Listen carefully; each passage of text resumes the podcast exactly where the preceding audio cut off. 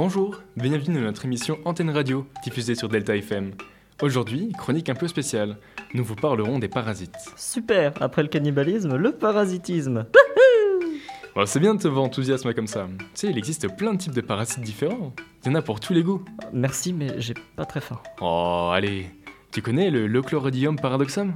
Non, je ne connais pas le. Que- que- Qu'est-ce que c'est donc que cela? Bah, c'est un ver plat qui s'attaque aux gastéropodes, comme tu peux le deviner. En le parasitant, lorsque l'escargot ingère les œufs du parasite, ils se développent à l'intérieur de lui. Ceux-ci vont petit à petit prendre le contrôle et remplacer les yeux afin de le diriger vers un endroit exposé pour se faire manger par un oiseau. Une fois dans l'estomac de l'oiseau, le parasite peut se reproduire en sécurité et recommencer ce cycle grâce aux fientes de l'oiseau qui déposeront à terre ses œufs. On le retrouve principalement en Europe et en Amérique du Nord. La nature est horrible. Dans le même style, tu as la guêpe parasitoïde qui va faire coucou aux larves et aux chenilles pour leur faire un petit cadeau sous la peau, des œufs.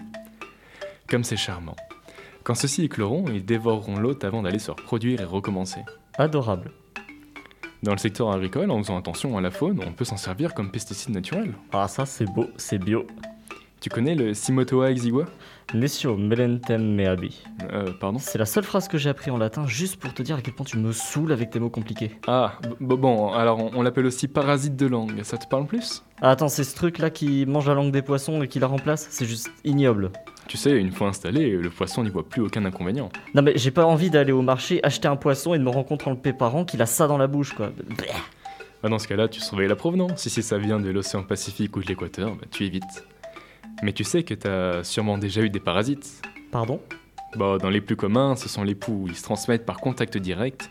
Ils sont hématophages, c'est-à-dire qu'ils se nourrissent de sang exclusivement. Leur reproduction est rapide, c'est pourquoi nous avons du mal à nous en débarrasser. Non mais moi je me fais la boule à Z hein, si ça m'arrive. Hors de question d'avoir ce truc sur la tête. Putain, rien d'y penser, ça me gratte. Après, euh, t'as les puces qui sautent de mammifère en mammifère. Elles aussi sont hématophages, et si elles trouvent pas d'hôte, elles peuvent survivre à un jeûne de plusieurs mois. Il y a des singes qui se déparasitent en enlevant les poux comme ça. Et en plus ça leur fait un goûter.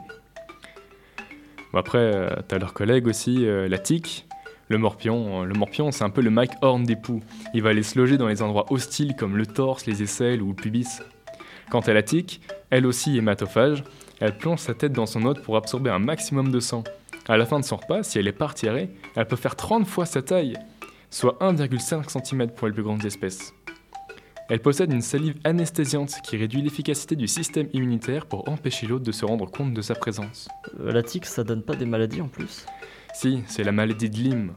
Et si elle n'est pas traitée à temps, elle peut avoir de graves conséquences sur les nerfs, les articulations, la peau ou encore le cœur. Et c'est quoi les symptômes exactement?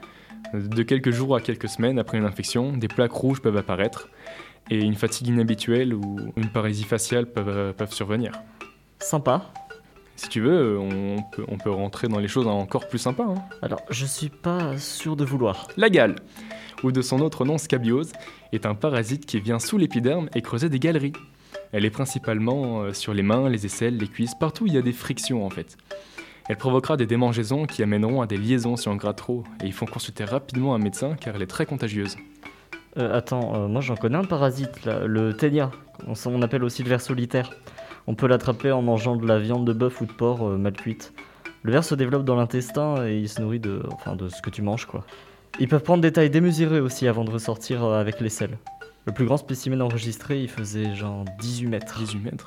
De quoi avoir bien mal au ventre, ouais. Tu m'étonnes.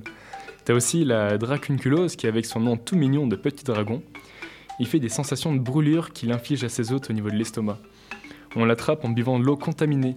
Le parasite descend sous-cutané jusqu'au pied, où il fera un petit trou d'où il sortira pondre. Il se répand dans les crustacés qui contamineront l'eau à leur tour. À partir de maintenant, toute mon eau, je la, euh, en bouteille, je la, Tu la pasteurises? Ouais. C'est une bonne solution d'ailleurs pour éviter les parasites, hein, pasteuriser son eau.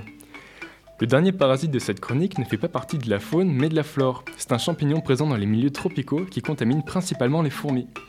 Une fois infectée, la fourmi quitte son nid et va sur le sol humide, qui est propice à la croissance du champignon.